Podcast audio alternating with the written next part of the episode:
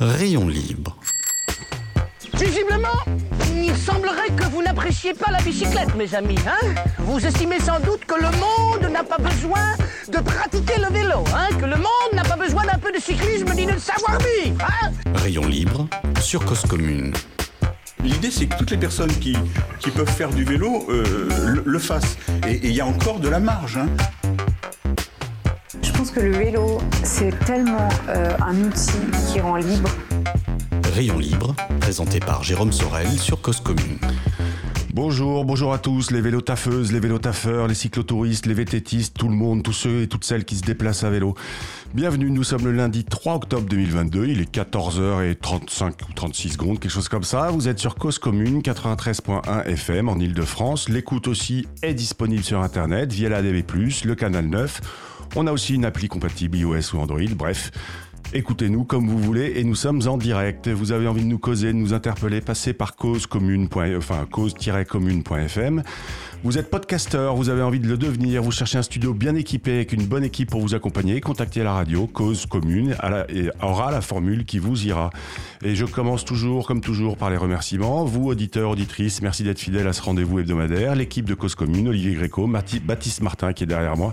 Alors aujourd'hui, Baptiste, pour venir, il a eu des problèmes de roue voilée quelqu'un qui lui a roulé dessus probablement donc son vélo était garé. Euh, eh ben merci Baptiste d'être venu ce matin m'aider ou cet après-midi même. Aujourd'hui, eh bien aujourd'hui de quoi on va parler? Ça fait deux ans, comme je le disais la semaine dernière, que j'ai l'honneur d'animer et produire cette émission Rayon Libre. En reprenant les rênes après Abel, j'ai évidemment écouté toutes ou presque les 73 émissions qu'il avait proposées, avec bien entendu l'idée de continuer ce, ce qu'il avait initié, une envie d'aller sur des terrains qu'il n'avait pas forcément abordés. L'aventure, en backpacking, inviter des champions olympiques ou des champions du monde dans leurs disciplines la fédération de cyclistes, aller voir ailleurs aussi, ailleurs qu'à Paris, Rennes, Dakar, Montréal par exemple. On a aussi invité des capitaines de l'industrie. Et puis, et puis le vélo vit une telle révolution depuis deux ans qu'il faut en permanence faire des choix.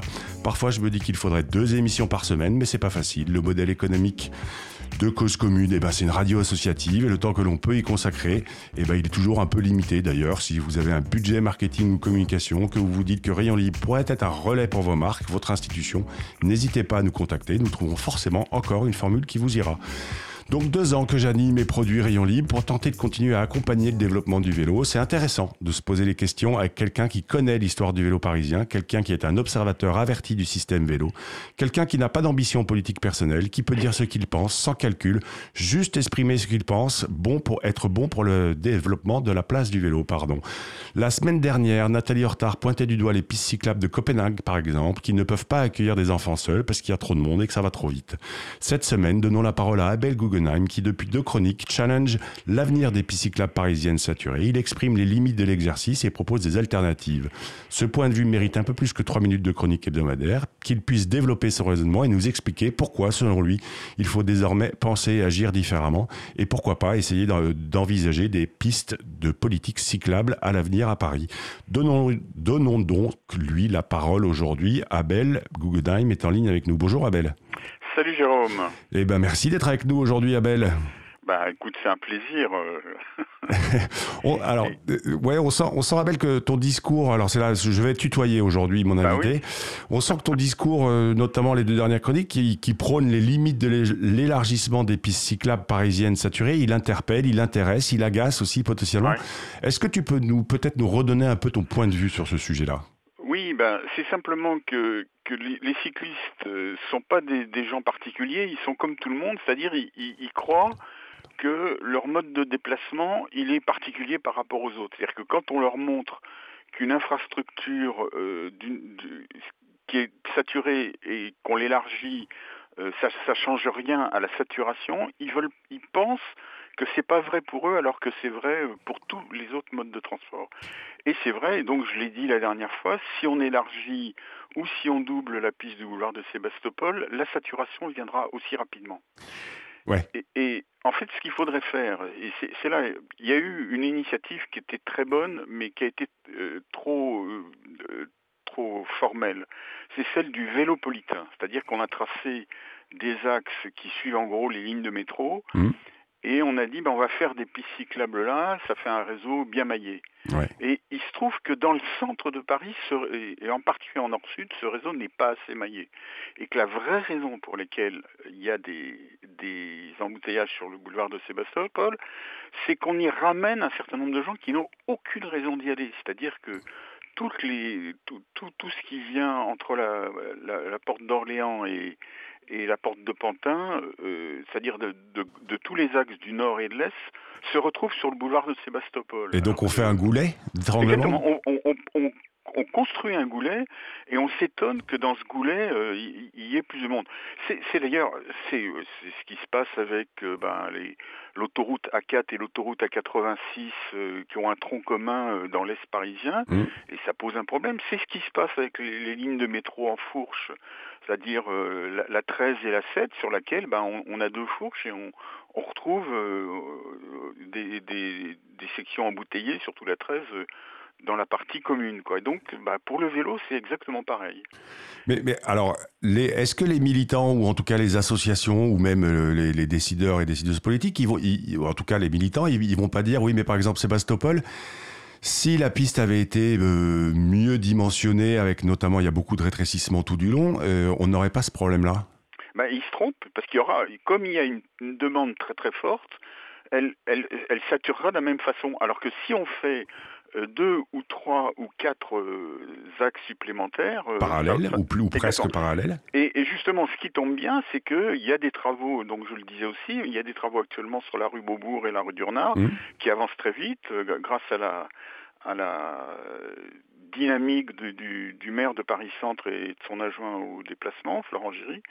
Et euh, donc on, on- on avance et ça va se sentir, alors en principe ça se termine à la fin de l'année, et ça va se sentir très rapidement, c'est-à-dire qu'il va y avoir un, nettement moins de cyclistes euh, sur, sur le boulevard de Sébastopol. Et euh, ça c'est à, à l'est, et il faut qu'on fasse la même chose à l'ouest. Et ce que je pointais la dernière fois, et je voudrais le redire pour, appuyer sur le clou, il y a actuellement la rue Lafayette, donc qui a un axe un peu en diagonale Mm.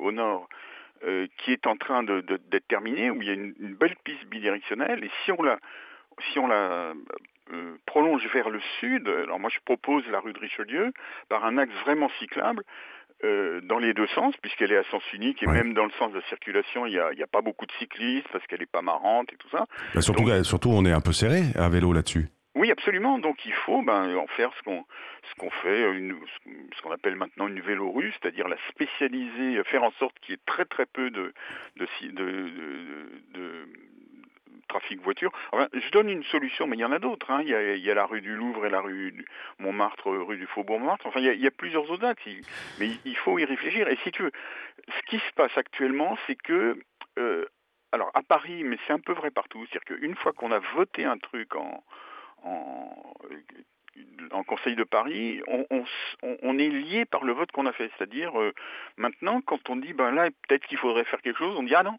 c'est pas dans le plan vélo. Et à l'inverse, euh, il y a des trucs, on dit, ah, c'est dans le plan vélo, il faut le faire, on va le faire, euh, on exige qu'on le fasse et tout ça. Et donc, il faut un peu de souplesse et dire, bah là, on avait prévu de faire quelque chose, peut-être qu'il faut le remettre à plus tard. Et là, par contre, on n'avait rien prévu et il faut faire quelque chose, il faut, il faut changer les plans qu'on avait. Mais il y a... et- et- Est-ce qu'on manque, enfin, est-ce que ça, est-ce que si j'écoute entre les lignes, est-ce que ça veut dire qu'on manque vraiment de, de, de réactivité et d'agilité sur, euh, sur les aménagements cyclables Euh, ça c'est clair et pas uniquement sur les euh, sur les aménagements cyclables. Alors ça c'est un truc que je, je m'explique pas, c'est-à-dire que euh, moi quand j'ai participé au premier au, à la- à la con- euh, au premier concertation sur les aménagements cyclables en 1996, donc ça, ça remonte à un quart de siècle. hein, Mm. Eh ben on a commencé la concertation en février 96 et les premiers aménagements étaient en juin, c'est-à-dire en, en quelques mois. Quatre Et mois en après. plus, ouais. à l'époque, euh, à la ville de Paris, ils savaient rien faire sur le vélo. Ils n'avaient pas commencé quoi que ce soit. Enfin, si, il y avait les, les- les fameuses bandes vertes euh, qu'on a appelées couleurs de la mort. Et, euh, mais ils ont tout appris. Ils ont été faire des stages. Ils ont adhéré au club des villes cyclables. Ils ont et ils ont alors ils ont travaillé avec nous euh, quasiment jour et nuit. Mais en quatre mois, c'était fait. Alors c'est vrai qu'il n'y avait pas de concertation avec qui que ce soit. La Mm. RATP a, a découvert des, des- des bandes cyclables à droite de ses couloirs bus sur le Sébasto et, et elle n'a pas apprécié. On a un peu changé après, mais bon. Euh, et actuellement, on est quand même dans le paradoxe où euh, les, les coronapistes, on a fait en une nuit des trucs provisoires relativement mal foutus et pas réfléchis. Et par contre, on met euh, l'avenue de la République, ça aura duré un an et demi. euh, euh, là, le, Beaubourg, rue d'Urnard, ils font ça vraiment très très rapidement. Ça va durer presque un an. Et, je ne sais pas pourquoi. Je, ne sais pas pourquoi ça dure aussi longtemps. Et oui. Pour- parce que parce que aussi euh, il faut il faut calibrer euh, il faut calibrer la piste cyclable en fonction de tous les différents usages. On parle de on parle des arrêts de bus, on parle des Ouais. espaces de livraison, on parle des euh, accès pour les pompiers. Enfin, il y a il y a plein de paramètres à intégrer. Peut-être aussi qu'on qu'on qu'on veut faire du trop solide, c'est-à-dire Oui. aussi un, un inconvénient, c'est-à-dire que on, on parle beaucoup de faire comme les Hollandais, de, de les copier. Il y a un truc qu'on devrait copier et que malheureusement on copie pas, c'est leur souplesse. C'est-à-dire que les Hollandais, euh, il y, a, il y des villes parmi les plus cyclables actuellement qui ont changé trois fois, quatre fois, cinq fois d'aménagement et même de, de tout au tout. C'est-à-dire qu'ils sont et, et- et des fois en aller-retour, c'est-à-dire qu'ils ont d'abord fait des, des aménagements spécialisés, qui ensuite ont fait des aménagements plutôt mixtes, qui sont revenus à des aménagements spécialisés, mais, mais de façon différente. Et eux, ils savent le faire. Alors, Mais ça, est- c'est aussi une question de sous, euh, Abel, non? C'est-à-dire quand on Bah, investit sur une piste cyclable comme celle de Sébastopol, qu'il Bah, y a eu peut- beaucoup de travail et beaucoup d'investissement Ouais. dans le dur, à un moment donné, c'est compliqué, j'imagine, pour, euh, pour tout Mais- le monde de dire, bah, au fait, euh, il faut remodifier encore? Ah Oui, mais peut-être qu'on fait trop dur justement aux, Pays-Bas. Alors, alors ils, ils ont un prétexte. hein. Ils disent toujours que comme c'est un pays, euh, tu sais, qui est gagné sur la mer Oui. en grande partie et tout ça, ils ont des sols meubles un peu partout, pas uniquement euh, dans les. et, et donc euh, ils sont de toute façon obligés de tout refaire périodiquement. Euh, peut-être qu'on devrait apprendre à faire ça. C'est-à-dire que nous, on fait du solide, euh, on et ça- faire, du, faire du provisoire pérenne.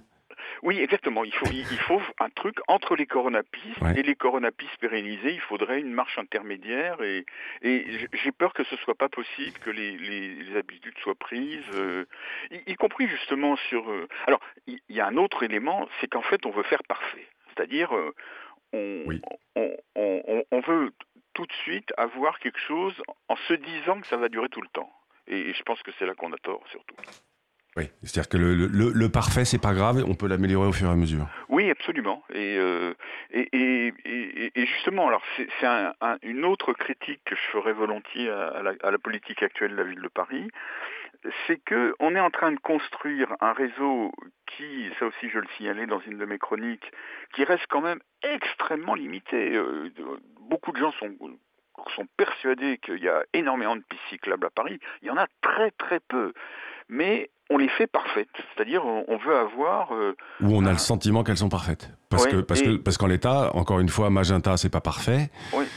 Euh, Sébastopol, ce n'est pas parfait. Euh, sur les grands boulevards, boulevard des Italiens, etc., c'est pas parfait non plus. Oui, mais alors, quand je dis parfait, ça, veut dire qu'on a un soin du détail. C'est-à-dire Oui. que, par exemple, sur les axes sur lesquels travaille la ville de Paris, on, on- on s'arrange à chaque carrefour pour que tous les cyclistes qui, qui fassent un changement de direction euh, puissent aller dans toutes les directions et venir de toutes les directions à chaque fois. Oui. Et, euh, et, et des fois, c'est très compliqué pour des endroits où euh, il va y avoir euh, deux, trois cyclistes par jour. Donc peut-être qu'on devrait moins le faire, mais aller plus vite Oui. et en faire plus. Et, et on, on va arriver en ce moment à, et c'est le cas euh, aujourd'hui, la plupart des cyclistes qui roulent dans Paris le savent, c'est-à-dire ils vont avoir un endroit où, où et c'est bien, où il y a euh, ce qu'on appelait au début les réseaux express vélo, donc vélopolitains, où on roule bien, Mmh. en- de manière continue et tout ça. Et dès qu'on s'aventure hors de ces axes, ben on se retrouve dans des conditions extrêmement difficiles, coincées, euh, et que peut-être on ferait mieux de hausser la qualité euh, un peu plus partout et un peu moins euh, aux endroits privilégiés que de faire comme on fait, c'est-à-dire euh, des, endroits très privilégiés et d'autres pas du tout. Et alors, on va revenir euh, sur ce sujet-là. Euh, Au fait, ce que tu es en train de dire, c'est qu'il faudrait, il faudrait mailler plus, mais pas forcément aussi bien. Oui, euh, Mais, mais on y reviendra parce c'est que- ça qu'il faut dire. Non, j'hésite à dire pas aussi bien, mais c'est Oui, oui, oui, autant mais- le dire et, et pas aussi bien. Et, et, et puis on, on, on y reviendra parce que c'est aussi est-ce que c'est une des c'est- enfin une des exigences de nos de, de nos représentants des, des des militants vélo les associations qui nous représentent. Pour l'instant on va quand même faire euh, bah vous êtes sur Rayon Libre l'invité du jour c'est Abel Guggenheim. Je vous propose qu'on aborde l'agenda de la semaine et puis ensuite on fera une pause musicale. Alors pour l'heure l'agenda quoi faire que voir que lire cette semaine? Eh bien, que voir? Il y a une projection du film Les Échappés, film qui est proposé par Louise Roussel et Océane Le Pape. C'est le 8 octobre à la salle polyvalente de Saint-Éloi, c'est à La Rochelle. Je vous recommande à tous et toutes les locaux d'y aller. Paris 17e, dimanche, à vélo, départ à 15h du tribunal de grande instance, habitants de toute l'île de France, même si vous ne vivez pas dans le 17e ou si vous ne vous déplacez pas au quotidien dans le 17e, vous êtes invités. Venez démontrer la force du vélo dans ce quartier aussi et, et c'est une bonne occasion d'exiger aussi plus d'aménagement. Cette semaine, enfin, faites votre choix. Est-ce que vous allez à Fréjus pour assister au Rock d'Azur ou est-ce que vous allez à Bourges pour assister aux rencontres organisées par Vélo et Territoire? Moi, j'aimerais bien faire les deux, mais je n'ai pas le don d'ubiquité. Et enfin, que voir? Eh ben, ce documentaire encore sur l'équipe Explore, une équipe qui suit pendant deux ans les membres de la scène Bike Life parisienne. C'est un film qui dure 30 minutes. Vraiment, je vous le recommande et vous pouvez le regarder gratuitement sur votre ordinateur. Le lien sera mis en, dans la fiche de l'émission. Et puis pour l'heure, eh ben, on va écouter un morceau qui s'appelle euh, Tristesse contemporaine, qui est proposé par England. On écoute ça et on se retrouve juste après avec Abel Guggenheim.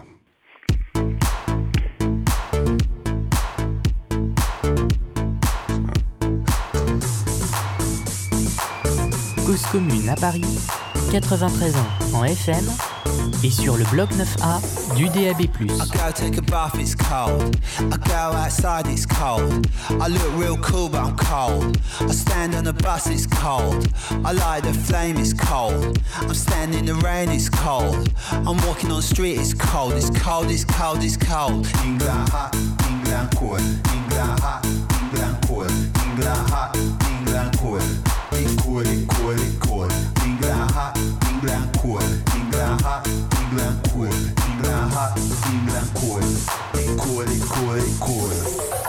I post hilarious code. cold. I receive hilarious code. cold. It gets little bear, it's cold. Man, I'm on say cold. I walk through the city, it's cold. They ain't got no pity, it's cold. I sit in my house, it's cold. It's cold, it's cold, it's cold. England hot, England cold. England hot, England cold. England hot, England cold. It's cold, it's cold, it's cold. England hot, England cold. England hot, England cold. England hot, England cold. It's cold, it's cold, it's cold.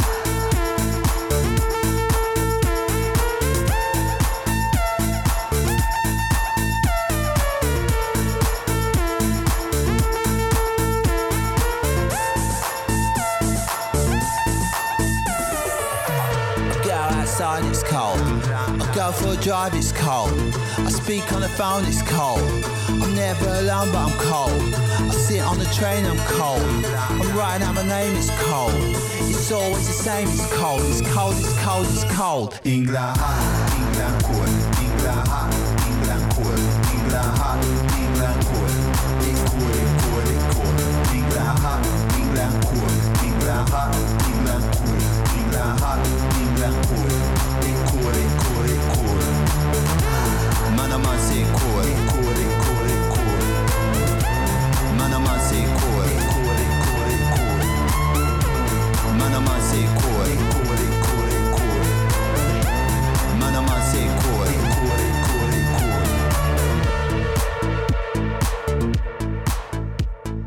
Et voilà, nous voilà de retour. Vous êtes sur Cause Commune 93.fm. Bien sûr, vous pouvez toujours nous écouter sur Internet ou nous écouter en podcast euh, via, via, via, via le site Internet. C'est pas mal. On est aussi disponible sur les plateformes. Mais là, je vous laisse euh, trouver le chemin pour y aller. Nous sommes toujours en direct. C'est Rayon Libre et nous sommes avec Abel Guggenheim et il est 14h19.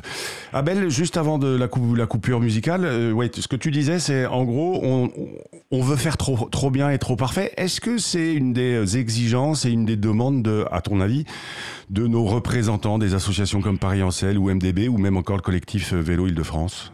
Ben, c'est compliqué. C'est compliqué parce que en fait, il y a des demandes théoriques et des demandes pratiques. C'est une, c'est une espèce de négociation dans lesquels, euh, bah, par exemple, euh, Paris-Ancel, qui est assez active, euh, a, a produit un, un guide qui s'appelle le Guide des aménagements cyclables, Mhm. dans lequel on explique qui, qu'il faut surtout pas faire de bidirectionnel, que c'est pas du tout bien, qu'aux Pays-Bas on n'en fait quasiment pas Ouais. et tout ça.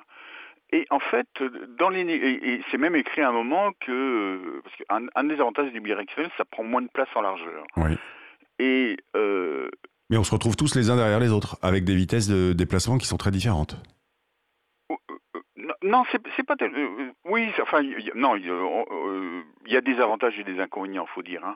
Mais en gros, euh, ce qui se passe dans les réunions, c'est que, bah, au bout du compte, on- tout le monde tombe d'accord sur le fait qu'il faut faire une bidirectionnelle, justement euh, parce qu'on n'a pas assez de place pour faire euh, deux unidirectionnelles, ce, qui est, ce qui est meilleur, quoi.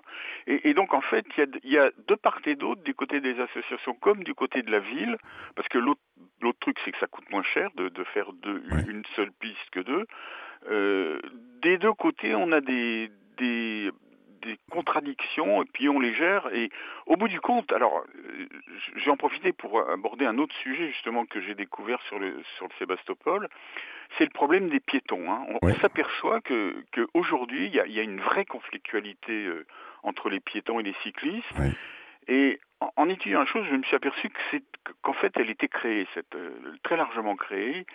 Euh, en particulier, justement, maintenant qu'on a beaucoup de, de bidirectionnels sur Paris, il se trouve que la manière dont les cyclistes doivent traverser, dont les piétons doivent traverser l'ensemble rue plus piste cyclable, il est complètement différent d'un- endroit à l'autre. Oui. Et en fait, mais c'est aussi plus général, c'est-à-dire que les, les piétons et les automobiles ont, ont- ont appris à vivre ensemble, d'ailleurs pour être honnête, très largement au détriment des piétons. C'est-à-dire que les piétons, Se sont poussés. comment? Ils se sont poussés. Exactement, ils ont, euh, ils ont accepté euh, une certaine, euh, une prééminence de la voiture. Très souvent, par exemple, ils- quand, il, quand il y a un endroit, un passage piéton sans feu, où ils ont normalement priorité, où il suffit qu'ils montrent qu'ils doivent, qu'ils veulent traverser pour que les voitures s'arrêtent. Ben, euh, petit à petit, d'ailleurs, les, les, les automobilistes commencent à s'y habituer, mais les piétons ne, ne traversent pas. Ils ont peur. On peut comprendre qu'ils aient peur, mais Mm. il faut remettre en cause.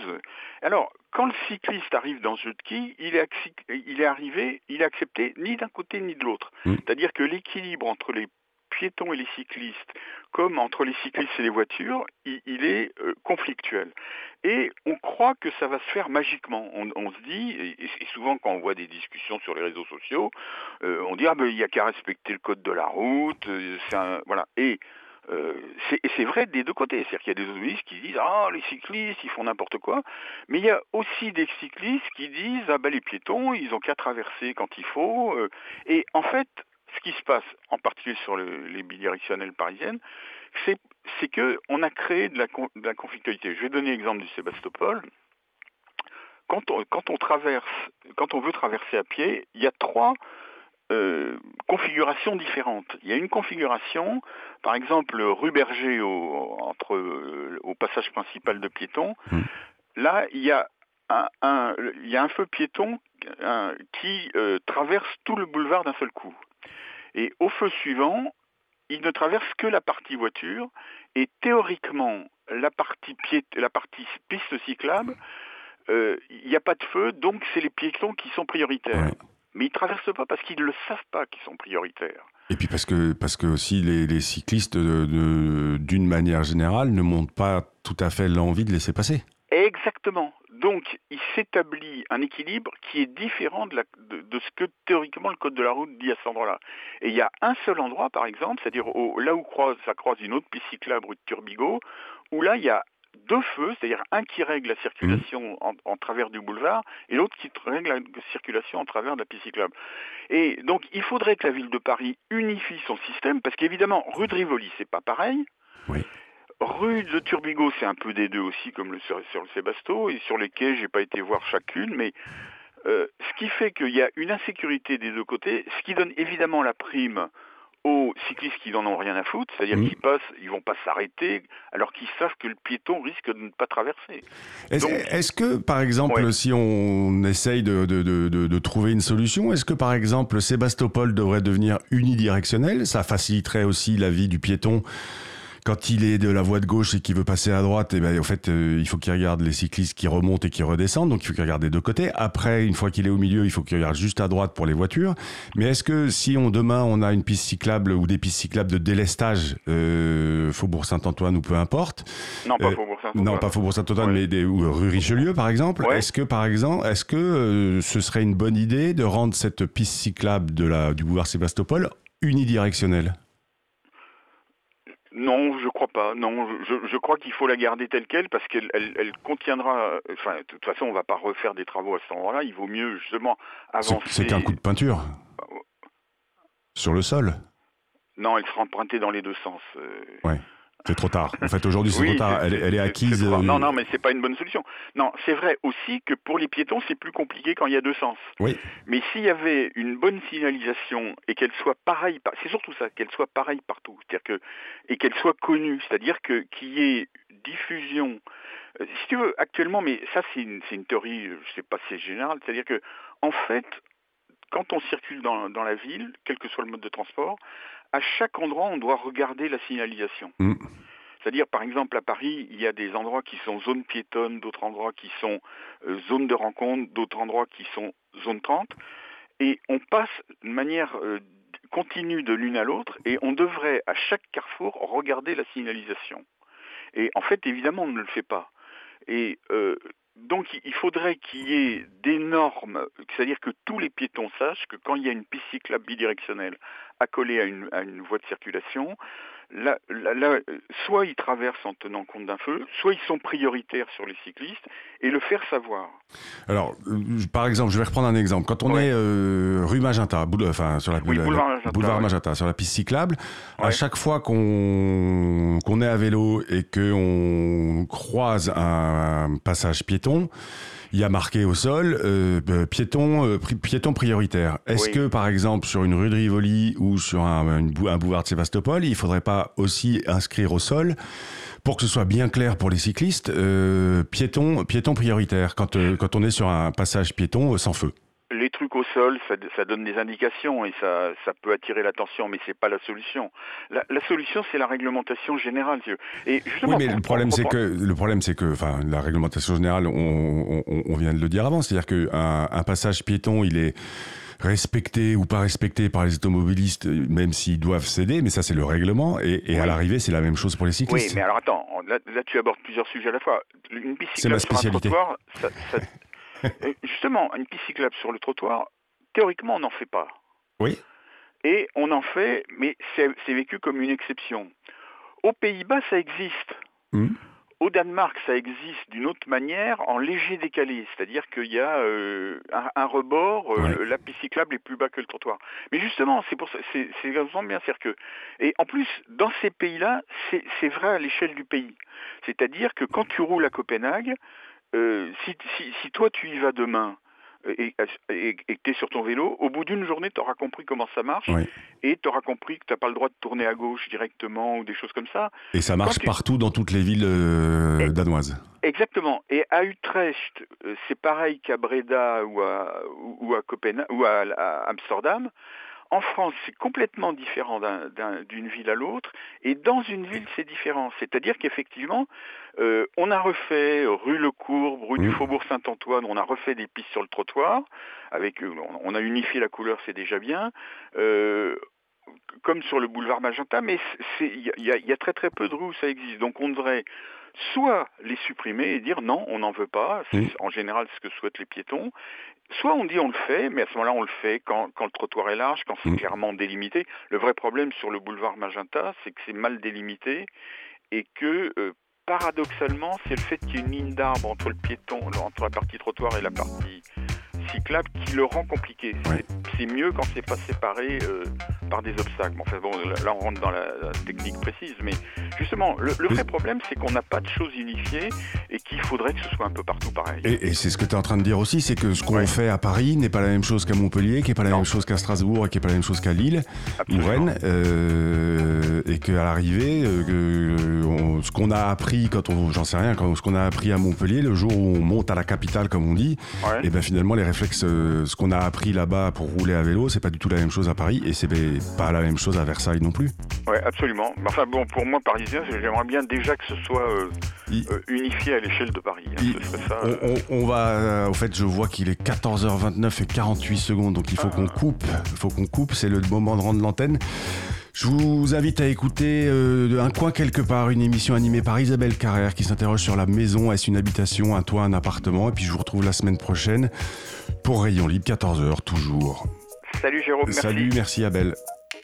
Rayon libre